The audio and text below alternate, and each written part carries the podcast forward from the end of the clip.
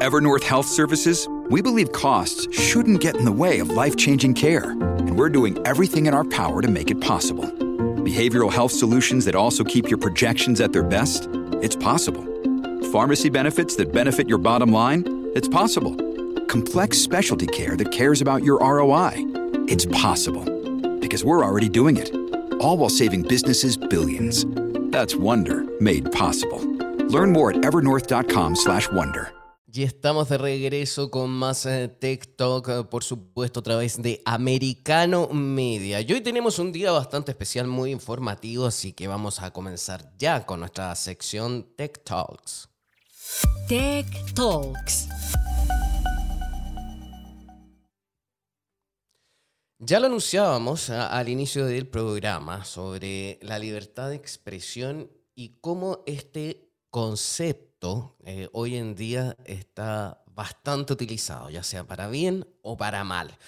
El tema llama la atención, sobre todo al momento que se nos vienen casos emblemáticos, o por ejemplo como el de Julian Assange, que en esta misma jornada un tribunal del Reino Unido emite la orden ya formal de extradición de Julian Assange.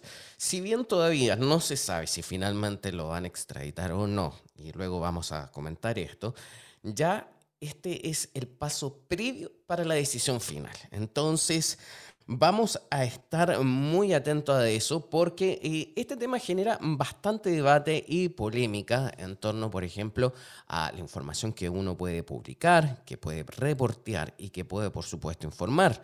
A lo largo de la historia también han ocurrido eh, situaciones eh, similares, pero hay que estar muy atentos a lo que va a pasar en esto.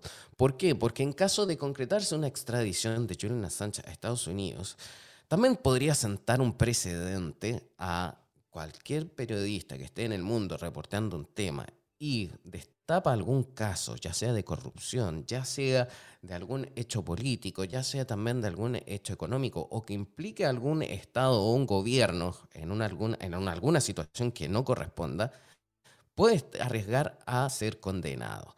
Entonces, el tema es, ¿es correcto hacer esto? ¿Corresponde la extradición a Julian Assange?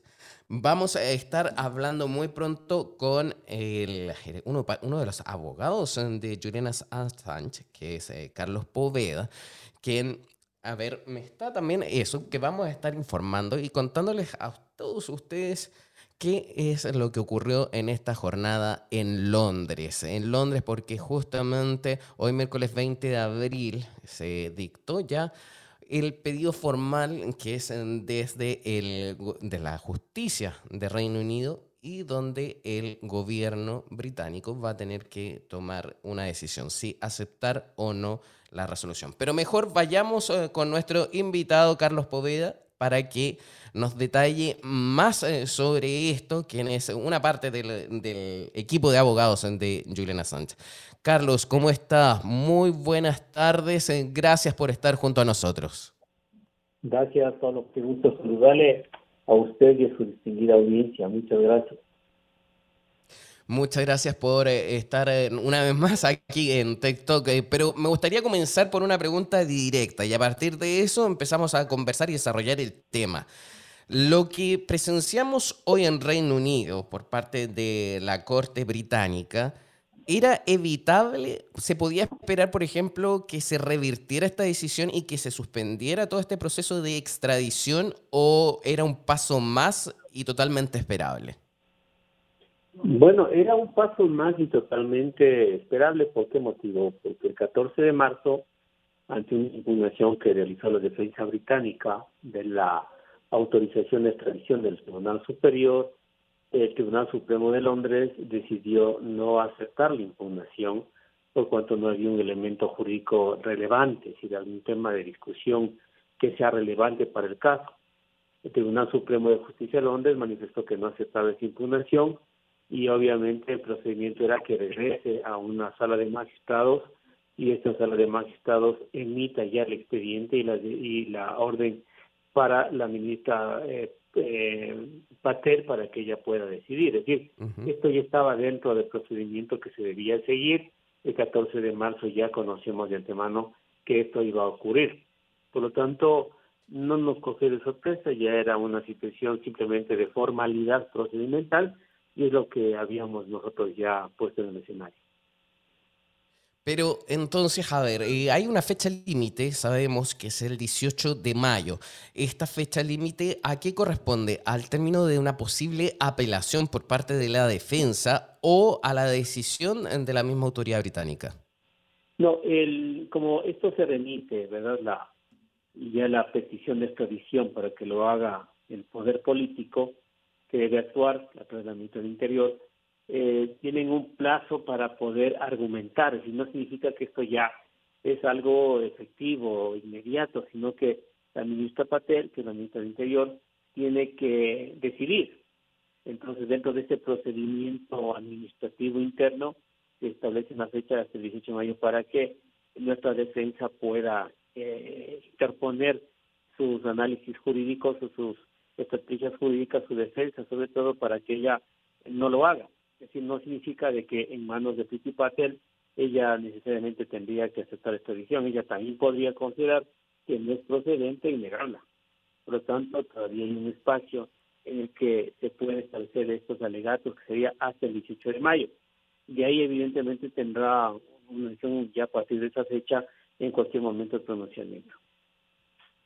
Pero eh, después del 18 de mayo, hipotéticamente, eh, en el caso de la ministra del Interior de Reino Unido, ¿podría pedir una aplazación, o sea, pedir más tiempo para esta decisión? Son, son dos meses y medio para la presente Es decir, estamos en el mes de abril, sería hasta máximo junio, posiblemente eh, un poco finales de junio, en donde la ministra Patel tiene como plazo máximo de decisión. ¿sí? Entonces, primero tengo de 18 para argumentar, después de ese plazo hasta finales de junio para que ella pueda resolver. Puede ser en el mes de mayo o inicios de junio, ya sea una decisión, pero como tope máximo sería finales de junio. ¿Y qué ocurrió hoy exactamente? ¿Cómo lo toma, cómo lo recibe y lo percibe la defensa de Julian Assange? Eh, porque por lo que vimos y también rápidamente los distintos medios alrededor del mundo comenzaron a mostrar, eran imágenes que afuera de los mismos tribunales comenzó a armarse una manifestación donde incluso hubo políticos británicos como Jeremy Corbyn y también estaba la esposa de Julian Assange que forma parte de la defensa jurídica eh, de él, pero ¿cómo se recibe todo este procedimiento que, que ocurrió en esta jornada? Bueno, siempre va a haber las muestras de apoyo y de rechazo frente a, esta intencionalidad de extradición, y no solamente en el Reino Unido, ¿no? Desde en todo el mundo. La discrepancia y sobre todo las muestras de apoyo que se da a favor de Julian Assange. Eh, obviamente también no solamente son niveles de activistas de derechos humanos o de periodistas, también se unen políticos y figuras internacionales que están en contra de esta tradición, porque como habíamos analizado en la anterior ocasión, Pablo, este evidentemente es una afectación a la libertad de expresión y exceso de información. Y lo que puede ocurrir con Assange es simplemente un antecedente de lo que puede ocurrir a ustedes como comunicadores, como periodistas y en el mundo entero, a quienes se encargan precisamente de desvelar una verdad y de establecer eh, a veces las arbitrariedades de varios estados que tienen mucho poder. Entonces sí, incomoda, pero ya desde el 14 de marzo sabíamos esta situación. Ahora, Debemos dejar claro que si bien es cierto Pitipa podría autorizar esta edición, todavía queda pendiente unos recursos. El cross que es un recurso que todavía no se ha decidido y que todavía está pendiente. Entonces, ¿En qué consiste ese recurso? sí, eh, eso se presentó al inicio mismo cuando ya se tuvo una decisión inicial favorable, es decir, se tuvo la decisión de no extraditar, pero solamente se había vislumbrado por los temas de salud de Julian Assange. La jueza Vanessa Barice dijo que no podía autorizar extradición por problemas de salud y por riesgo de suicidio. Pero ese no era el único tema, porque se había argumentado otro tipo de situaciones, sobre todo de libertad de expresión, que no fueron considerados. Por lo tanto, ese todavía sigue pendiente y debe resolverse. En todo caso, también tenemos el especial supranacional de justicia que podría activarse, que sería el Tribunal Europeo de Derechos Humanos. Obviamente, lo que sí puedo manifestar es que el tiempo sigue corriendo, los recursos se van agotando y estamos casi en una antesala de una decisión final. Me imagino sí que todavía no van a bajar los brazos, eh, que siguen eh, analizando la situación, van a realizar una apelación. y según lo que me manifestaba, también siguen a basar posiblemente o bastante eh, la situación de salud de él. ¿Cuál es actualmente la situación de salud de Julian Assange? Bueno, entenderá que la situación de salud es bastante complicada. Eh, tres años de encarcelamiento, casi diez años de asilo, merma a cualquier persona. Y en las condiciones en las que el Estado, sobre todo estos tres años, en una de las casas de máxima seguridad de Londres, le merma la salud. Eh, se había publicitado, se había difundido inclusive el derrame neurocerebral que tuvo después de una de las audiencias y las secuelas que le dejó. Entonces, obviamente, cualquier ser humano en esas condiciones en las que está pasa factura. Es más, la primera decisión de no autorizar esta edición se basa básicamente en la situación psicológica y riesgo de suicidio. Por lo tanto, lamentablemente, esta situación sigue complicándose, más aún en una antesala en donde podría inundarse que asuma un juicio en Estados Unidos en donde la pena podría ser de hasta 175 años. Es realmente que para cualquier ser humano es una situación bastante compleja y muy sensible. Complejo y muy sensible el tema y de hecho por eso mismo eh, quiero ser muy cuidadoso con todas las palabras que, que, utilizo y también en el marco obviamente del respeto. Usted recién lo mencionó eh, dentro de su respuesta. Eh, y que obviamente eh, el mundo también de las redes sociales eh, siempre se esparce de rumores y hubo comentarios. ¿Y ¿Es real que hubo un intento de suicidio de parte de él o no? ¿Lo confirma usted o no? ¿Sabe de eso? Sí, hay un, un, riesgo que había existido y que eso no es de que sea de carácter reservado, ¿no? Había, o sea, no es que había un intento, hay un riesgo. O sea, y ahí la diferencia, ¿no? Es un riesgo, es decir, que frente a las condiciones eh, infrahumanas en las que él está, sería posible. No, no es de que él lo ha intentado, pero hay un riesgo evidente por la situación de desamparo, de aislamiento que tiene. Entonces, yo lo que me refiero es a un riesgo más no a un intento. No hemos tenido, mm, pero el riesgo sigue latente y por eso es que la jueza Vanessa Baricer en primera instancia había negado la autorización de extradición. Me, llama la atención también otro, otro tema que usted podría ayudarnos como es experto en, derecho y en esta, sobre todo en este tipo de situaciones. A ver, si el gobierno de eh, Reino Unido permite que otro país ejerza la jurisdicción penal extraterritorial para juzgar a una persona, eh, ¿qué pasaría aquí? O sea, de que eso sea posible finalmente, cosa que esperamos que no ocurra, pero después podría ser un precedente para que todos los otros países también hagan situaciones similares? Bueno, el tema de jurisdicción universal es un tema que se aplica a, situaciones de afectación de derechos humanos, eh, a criterios de lesa humanidad o crímenes graves en contra del derecho internacional de derechos humanos. Eh, lo del tema de Julian Assange son delitos que no afectaron lesa humanidad, que no es un crimen grave de derechos humanos, al contrario es el ejercicio de un periodismo serio y comprometido. Si hablamos de jurisdicción universal estaríamos admitiendo que hay un delito muy grave y que frente a la incapacidad de Gran Bretaña de no poder juzgar podría ser otro país, pero eso se necesita inclusive que esté dentro de la legislación. Gran Bretaña es un país que tiene su régimen jurídico anglosajón muy diverso a latino y evidentemente solamente, le digo, como un ejercicio jurídico de, pensar que el Reino Unido se siente incompetente para juzgar este tipo de situaciones sería lamentable en toda Europa y en el mundo entero. Lo que es de que el Reino Unido no va a juzgar ese tipo de supuestos delitos, tiene 18 cargos. Ellos no son los competentes mm, para juzgar porque los delitos que se están investigando es en Estados Unidos, en el estado de Virginia. O sea, ellos están reclamando. Lo que tiene que hacer el Unido es verificar si es o no procedente a la extradición, la entrega de Assange para que sea juzgado en Estados Unidos.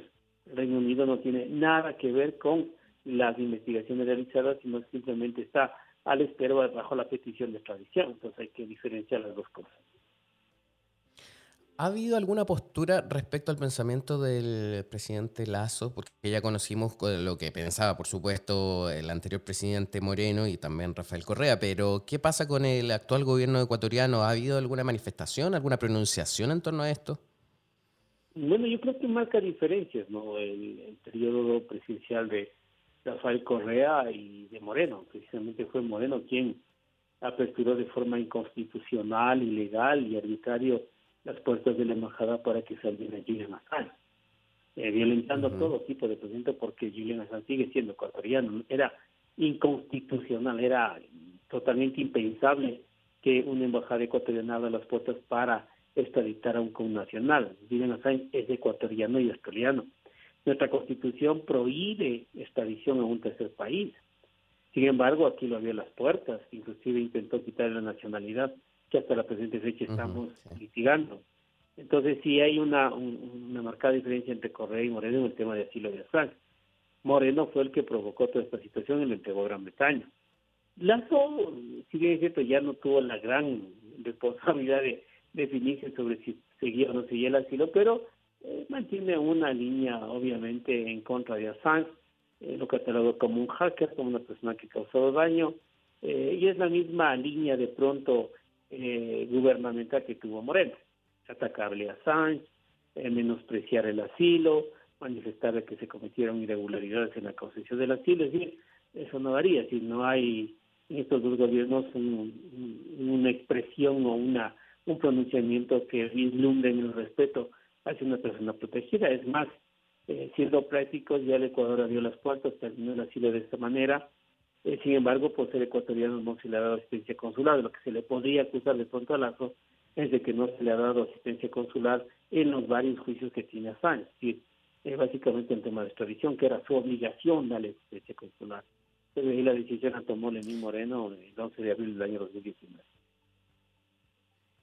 Y desde la Casa Blanca, con la actual administración, ¿ha habido un, un pronunciamiento claro? Porque al final, al parecer, tengo entendido que también no ha habido nada directo en relación a ellos. O sea, más están esperando los resultados. Pero ¿cuál es su opinión en torno a esto? Usted conoce, y por vivir allá también, que los presidentes tienen una posición hasta de indultos eh, por temas humanitarios. Y lo hicieron, con Chesamani. Han pasado tres eh, gobiernos y obviamente en estos tres gobiernos, eh, tanto de Obama como de, de, Trump y de, y de Biden últimamente, no ha habido ningún tipo de situación que nos haga pensar que se va a aplicar un derecho humanitario. Al contrario, eh, la misma presencia del Departamento de Justicia, inclusive la intencionalidad de directores de la CIA en atentar contra la vida de Assange y luego eh, la consecución y la insistencia en los cargos nos hace pensar de que siguen en la misma línea y no haber ningún tipo de expectativa a favor de Julian Assange. A ver, entonces, y para quedar más claro, porque incluso eh, hablamos del tema de la libertad de expresión con lo que está pasando con Julian Sánchez, porque es uno de los casos más emblemáticos. Pero hoy en día la libertad de expresión también se ha visto muy en juego, en entredicho también, sobre todo con el conflicto que está pasando entre Rusia y Ucrania. Vemos como también incluso los medios rusos eh, o la misma justicia rusa está bloqueando a distintos medios de comunicación para que no transmitan información o incluso también no se puede utilizar la palabra guerra. O sea, hay un claro también limitación de la libertad de expresión por allá. Pero al mismo tiempo, ¿no le podría servir eso a Estados Unidos y tomando en consideración también el caso de Julian Assange para poder indultarlo y decirles, no, en este lado del mundo sí se respeta la libertad de expresión? ¿Podríamos enfrentarnos a una figura así? Y eso ya dependerá de una decisión exclusiva de Joe Biden, los Estados Unidos, o todos los organismos de derechos humanos, eh, medios progresistas, porque también hay medios que le acusan a Assange, no se han tornado en enemigos de él, pero van en esa tendencia, es decir, que se está criminalizando un principio de esta expresión. Hoy he podido inclusive leer en noticias internacionales que autorizar esta edición de Assange es terminar con la libertad de expresión y tiene mucho sentido. Es decir, el día de mañana un periodista que quiera desvelar las realidades de determinados estados con poder podría verse marcado en que se ha juzgado y se ha trasladado y se ha considerado como, como una persona eh, gravemente criminal. Entonces, ese es el mensaje que se está dando. Pero yo no veo en ninguna parte, y proyecto ser respetuoso con cada estado y con cada gobierno, que haya la posibilidad de reconsideración. Al contrario, se ha incrementado la rapidez de decisiones. Nosotros pensamos que por lo mm. menos podría durar este año una decisión de esta naturaleza, no nos acercamos ni a medio año de 2022 y ya podríamos tener una resolución definitiva. Pero de concretarse la extradición, sí estaría dentro de las opciones de la defensa solicitar un indulto. Claro, siempre se ha pedido, es más, en la transición entre Trump y, Biden se había tenido una expectativa de que el gobierno de Trump podía haber aceptado esta posibilidad. Y el último día del gobierno de Trump me recuerdo que siempre tenía la expectativa de que uno de los beneficiarios de los indultos sea Assange, pero la realidad no fue eso. Ok. Quiero agradecerle, Carlos, eh, por haber estado junto a nosotros una vez más y sin duda que vamos a estar atentos a cómo se desarrolla el caso de eh, Julian Assange, porque realmente interesa mucho debatir en torno a la libertad de expresión y con la libertad que hoy se hace a través eh, del mundo, en distintas regiones, en distintas fronteras. Aquí no hay un sitio en especial en concreto, sino que todos abogamos por lo mismo, que es informar y con la verdad. Muchísimas gracias. A usted, por qué gusto saludarle igualmente a su audiencia. Buenas tardes. Muchas gracias, que tenga buena tarde. Ha sido Carlos Poveda, quien es uno de los abogados eh, de Julian Assange, que por ahora permanece en Reino Unido a la espera de una decisión eh, final que se va a concretar en el mes eh, de mayo. Ahí veremos cuando la ministra del Interior del Reino Unido dé el sí o el no a la extradición de Julian Assange. Lo último que sabemos es que ya se dio el ok formal de parte de la justicia del Reino Unido, por lo tanto la última palabra la tiene el Ejecutivo. Vamos a una pausa y a la vuelta vamos a seguir desarrollando más eh, TikTok. Esto es Americano Media. This podcast is a part of the C Suite Radio Network. For more top business podcasts, visit c-suiteradio.com.